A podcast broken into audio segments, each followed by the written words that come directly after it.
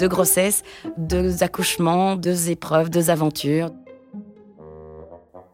Bienvenue dans le troisième podcast Parentia de Entre Popote et Lessive avec Julie Taton et Aline qui est sage-femme dans l'espace naissance Amala à Bruxelles.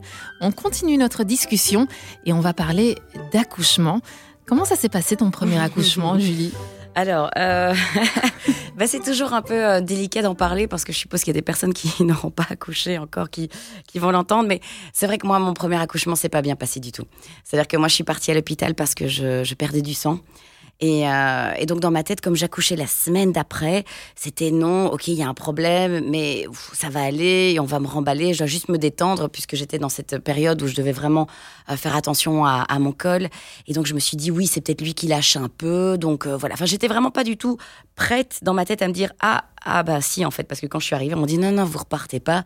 Vous perdez beaucoup de sang donc euh, on reste là. Et je suis arrivée je pense à, à 2 heures du matin et, euh, Com est arrivé à 11h13. Et c'est au changement à 7h du matin, au switch, euh, où en fait la, la, la, la sage-femme, euh, oui, enfin, enfin en tout cas le, la personne qui était, euh, qui était de, de, de, service qui est arrivée à 7h m'a dit waouh, waouh, waouh, qu'est-ce qui se passe? Ça fait combien de temps que vous êtes là? Euh, Non, non, c'est pas bon, le bébé, ça va pas. Oh, le stress. et donc j'ai dit pardon. Elle me dit non, non, mais il y a pas de problème, on va vous stimuler. Donc j'ai eu le ballon, j'ai eu le cube, je suis montée dessus, j'ai roulé, j'ai fait tous les trucs, etc. Et elle me dit je reviens dans, dans même pas une demi-heure, il faut que ça bouge. Parce que là, le petit, en fait, est déjà bien descendu, mais il est bloqué. Donc, il faut l'aider. J'ai ah, ok. Et donc, toi, tu es là et tu dis, tu avais prévu normalement euh, ta petite musique, parce qu'on te dit de préparer ta mmh. musique, tes petites euh, machins, tes petites lumières, tes machins. Et en fait, bon, tu laisses tout là, c'est pas grave, on est concentré. Et alors, elle me dit, essayez de vous reposer, essayez de dormir. Donc, papa a fait un peu dodo. Moi, je me suis endormie parce qu'à un moment donné, j'étais complètement HS. Et alors, euh, j'étais sous péri. Donc ça, ça facilite un peu la vie. Sauf que du coup, à 7 heures du matin, Sarah ou Sandra, je ne sais plus, je crois que c'est Sarah. Non, Sandra. Je ne sais plus. Sarah ou Sandra me dit, euh, bon, on va arrêter tout de suite la péri. Hein, parce qu'en fait, ça vous repose un peu trop. On va stimuler tout ça, on va y aller à fond et on va aider à ce petit, à ce petit garçon à sortir. Et donc là, ma vie a changé parce que sans péri, c'était plus pareil. Autant avant, je pouvais éventuellement me reposer, mais là, les contractions, je les sentais venir et tout. Et je me souviens que j'ai rigolé parce que j'entendais dans une des salles à côté une nana qui hurlait. je me dis oh là là, c'est quand même pas classe de hurler comme ça. mais enfin. Et alors, je sais plus ce qu'elle m'a dit. Elle m'a dit oui, mais c'est une méditerranéenne, donc elle a le sang, ça sort. Je peux vous assurer que dès que j'avais plus la péri, première contraction, j'ai hurlé. mais j'étais en mode mon Dieu, c'est pas possible. Donc toi, tu avais décidé à la base de faire une péri. Tu oui, voulais pas accoucher naturellement. Non, je, je voulais pas. J'étais pas prête. J'étais un peu couillonne et je suis très doudouille, donc j'avais peur de voilà. Et je me suis dit non, ça existe. Euh, bah, il faut l'utiliser. Oui. Et puis voilà. Et puis je, je préférais, je préférais vraiment profiter de l'instant et le partager avec mon mari que des dans des, souffrances. Et voilà, c'était pas du tout mon truc. Et, euh, et donc du coup, ben, on a travaillé, on a travaillé et euh, Com est arrivé à 11h13. Sauf que le bonhomme ne respirait pas, que donc euh, mon hémorragie s'est arrêtée à ce moment-là parce qu'en fait, ce que c'est magique quand même la vie, c'est que je perdais beaucoup de sang et donc ils ont un peu paniqué à un moment donné. Ils me l'ont absolument pas fait sentir. C'est plus mon homme qui courait, qui disait est-ce que c'est normal, qu'est-ce qui se passe? Et on lui dit ne vous inquiétez pas, tout est sous contrôle. Mais moi, je me rendais pas compte que je vidais. Parce que comme c'est mon premier accouchement, je perdais des caillots de sang, mais pour moi, c'était presque enfin, normal ou pas, enfin, j'en sais rien. Et donc, je me laissais driver, j'étais à l'hôpital, j'étais encadrée, je me dis c'est OK. Et, euh, et, à un moment donné, en fait, j'ai pu saigner parce que le petit était descendu. Et avec sa tête, c'est comme s'il avait fait une pression et il avait cautérisé, entre guillemets, euh, la plaie, on va dire ça comme ça. Enfin, je sais pas si c'est les bons termes, Aline, corrige-moi si jamais. L'importance. Enfin, l'histoire, en tout cas, c'est ça, c'est qu'avec sa tête, hop, il a fait une pression. Et donc, du coup, il est sorti, sauf qu'il respirait pas. Et donc, en ne respirant pas, donc euh, je n'ai pas eu le cri de, des bébés qui pleurent en sortant. Et, euh, et, je me souviens, réflexion conne, mais voilà, elle est sortie. C'était ah, c'est dans les films en fait que les enfants pleurent parce que le mien il pleure pas là. Donc, euh... et là on me dit rien alors qu'on avait tout préparé à côté de moi pour le mettre tout joli sous une espèce de petite salamandre, l'habiller, le nettoyer, etc. à côté de moi. Là on le prend, hop, ils partent. Et il y a mon gynéco qui fait hop, hop, hop, hop, hop, allez, il faut encore sortir le placenta. Ici, on reste concentré. Et donc, en fait, il a bien fait parce que du coup, j'ai pas compris, je savais pas. Je me suis laissé driver. On a sorti le placenta. Et puis on m'a ramené mon bébé, qui effectivement. Ah oui, j'ai oublié un détail aussi. Oui, on peut tout raconter. On peut tout raconter. Oui, oui, bien oui. sûr, on voilà. Et donc à un moment donné, ils m'ont quand même demandé de sortir mon bébé, et j'ai sorti euh, Com. Et là, j'étais pas prête non plus. Tu touches un truc qui est tout gluant, qui est tout chaud, tout bizarre, et tu le plaques sur ton corps. Et là, j'ai une, vraiment un moment de me dire, oh, oh, ah, c'est mon bébé, c'est mon bébé, je dois l'aimer, c'est beau, c'est joli, c'est chouette, c'est bien. Et en fait, non. Et donc, tu as un peu ce rapport très bizarre où, où tu sais pas, j'avais enlevé mon t-shirt pour avoir ce pot à peau. Et comme il respirait pas, il en vite pris. Et, et c'est vrai que j'ai pas compris, donc j'ai pas eu le temps de, de comprendre ce qui se passait. Puis hop, donc j'ai sauté un épisode, mais on me ramène mon bébé. Et là, effectivement, il a des couleurs parce qu'il n'était pas très coloré. Euh, il, il, bouge, il me regarde. Et là, ce moment du regard dans les yeux où tu croises ce regard et tu fais. Là, c'est mais mais mais je je, je, je, je peux encore j'ai encore l'émotion qui monte parce que c'est c'était tellement dingue, c'est transcendant. Là, tu dis waouh, c'est moi, c'est mon bébé. Sauf que voilà, il y a eu des complications puisque Co est né avec un angiome et euh, et donc, du coup, je suis désolée, ça revient. c'est normal, mais c'est normal, euh... c'est plein d'émotions. Un accouchement, c'est quand même. Euh, oui. c'est que ça, en fait, c'est oui, que de l'émotion. Et, euh, et c'est vrai que là, j'étais très touchée parce que en fait, il avait un angiome sur le visage. Et, euh, donc là, tout de suite, on m'a sorti tout les, le côté un peu drama en disant qu'il allait peut-être avoir des complications, qu'il fallait voir. Et donc, on a pris sur le côté, on a mesuré, on a regardé sa tâche et tout ça. Et, là, moi, ça a été un moment où je me suis dit, mais c'est censé être le plus beau moment de ma vie. Et on me l'a un peu enlevé. Parce que je pense qu'il y avait beaucoup de stress, beaucoup de panique. Et, euh, d'ailleurs, encore aujourd'hui, c'est un. C'est, je, je, voilà, je pensais pas que ça allait ressortir comme ça. Mais c'est vrai que ça a été un moment. Euh, hyper intense et euh, et, et aujourd'hui tout va bien et tout est ok. Mais du coup ça a été euh, ça a été assez euh, assez sport et euh, t'es pas préparé à ça. T'es pas du tout préparé à ça et je pense que même le corps médical en étant dans une bienveillance avec un encadrement s'adapte aussi au cas par cas et de nouveau euh, voilà il respirait pas il a respiré avant qu'on qu l'intube. Donc c'était ok ça n'a pas été drama.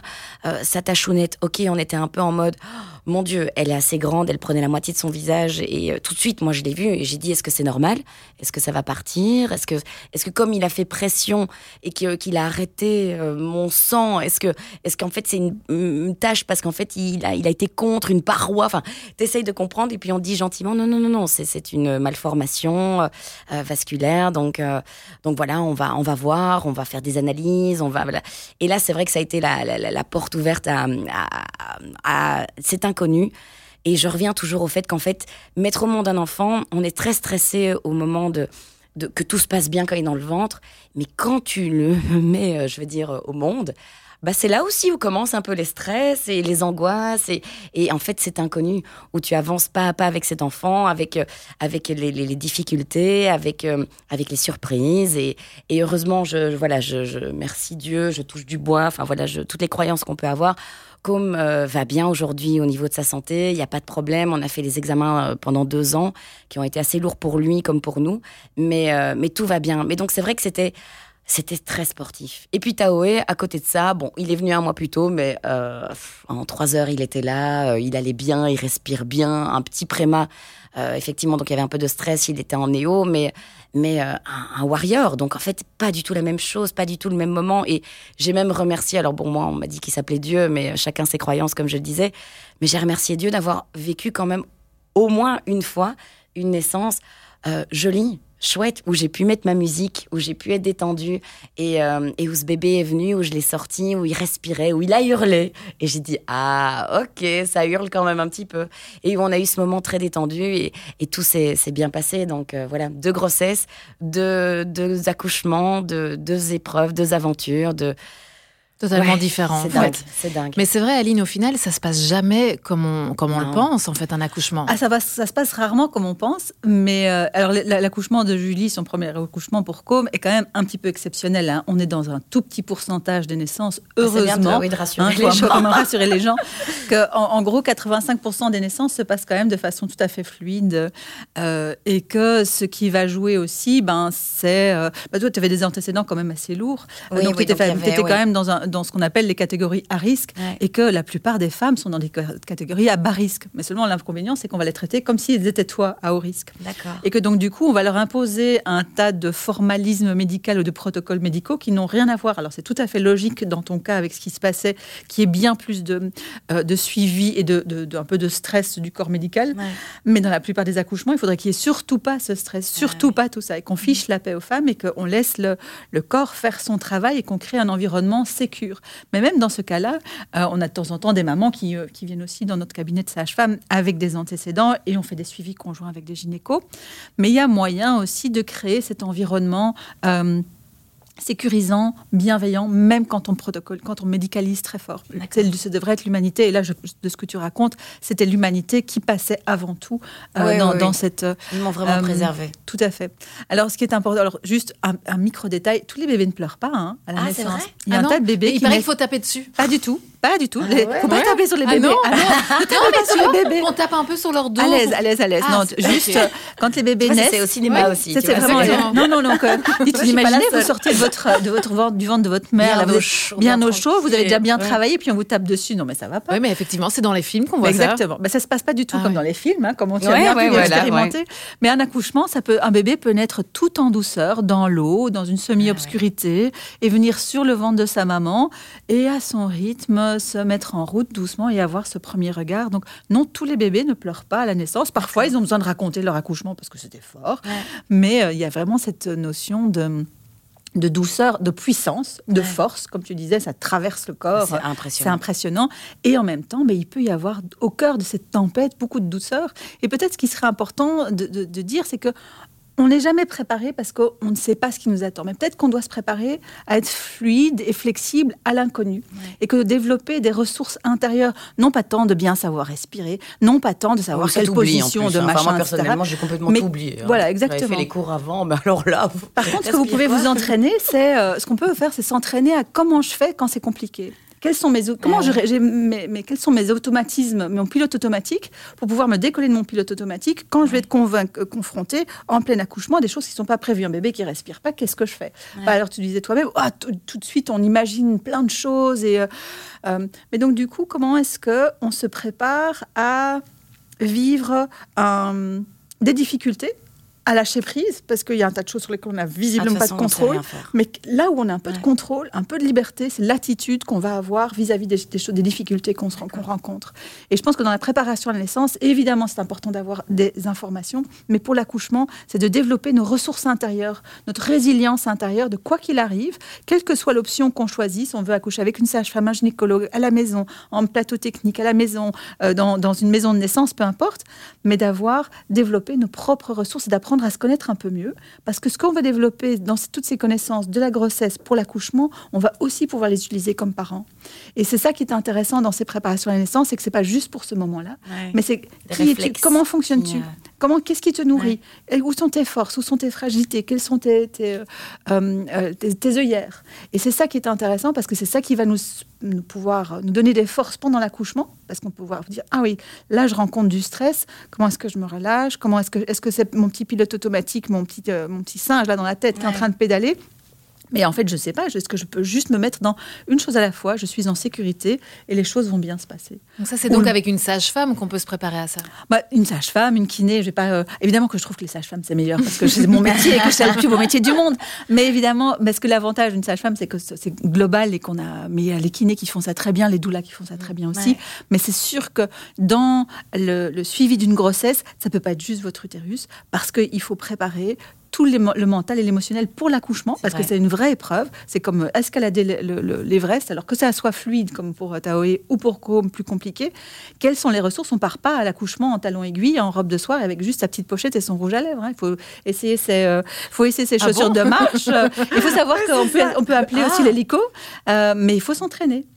Parce que ça nous entraîne pour l'accouchement et puis aussi pour, pour la, la période postnatale.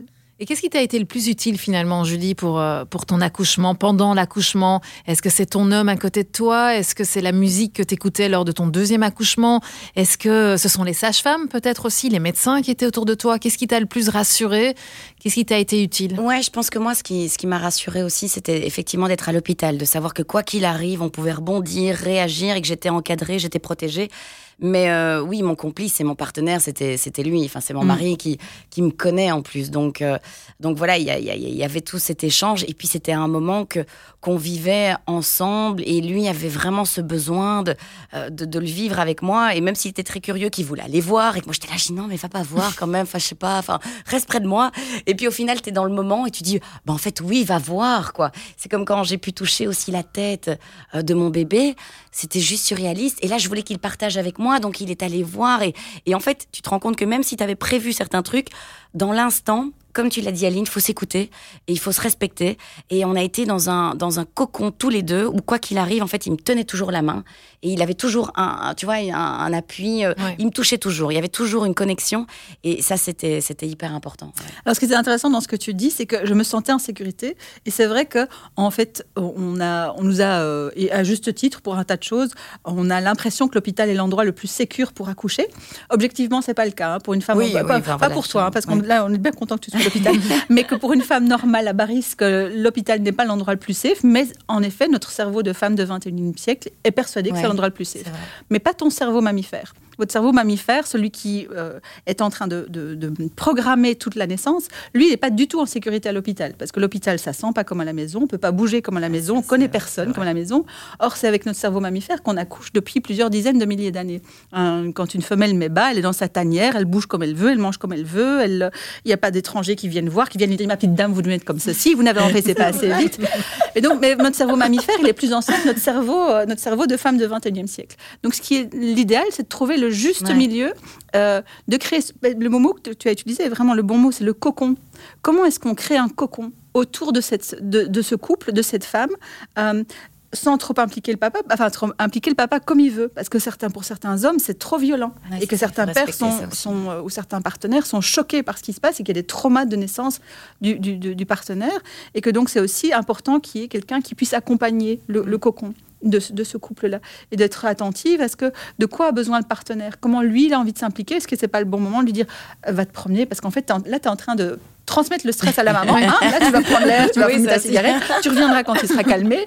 Euh, mais comment créer dans cet environnement un environnement euh, baigné d'ocytocine, qui est l'hormone de l'amour, du lien, de la confiance, de la générosité, et de diminuer surtout les hormones de stress comme l'adrénaline et le cortisol? Et pour certaines femmes, justement, l'hôpital va être une source de stress extrême elles vont pas vouloir aller à l'hôpital. Elles vont choisir d'accoucher à domicile, mais pour des mauvaises raisons. Pas pour parce que c'est chouette d'accoucher à la maison, mais parce qu'elles ont peur de l'hôpital. Et donc tout le travail est dans un sens comme dans l'autre, c'est de pouvoir gagner en flexibilité, de se dire bah, j'accouche à la maison, mais s'il faut, je passe à l'hôpital, et de se rendre compte qu'à l'hôpital, bah, on n'a pas du tout sous, tout sous contrôle et qu'il y a des choses qui vont nous échapper parce que la vie nous échappe. Et comment est-ce qu'on fait avec quand la vie nous échappe? Alors on a parlé de l'accouchement, de ton accouchement Julie, on va évidemment parler aussi des premiers moments avec ton enfant dans les bras. Rendez-vous donc dans les prochains épisodes de Entre Popote et Lessive, un podcast rendu possible grâce à Parentia, caisse d'allocation familiale. Vous pouvez les contacter pour un paiement ponctuel de votre prime de naissance ou vos allocations familiales. Ils seront heureux de vous aider de vous accompagner sur toutes vos questions relatives à l'administration familiale. Pour toute info, rendez-vous sur parentia.be. Parentia Près des parents, dès les premiers instants.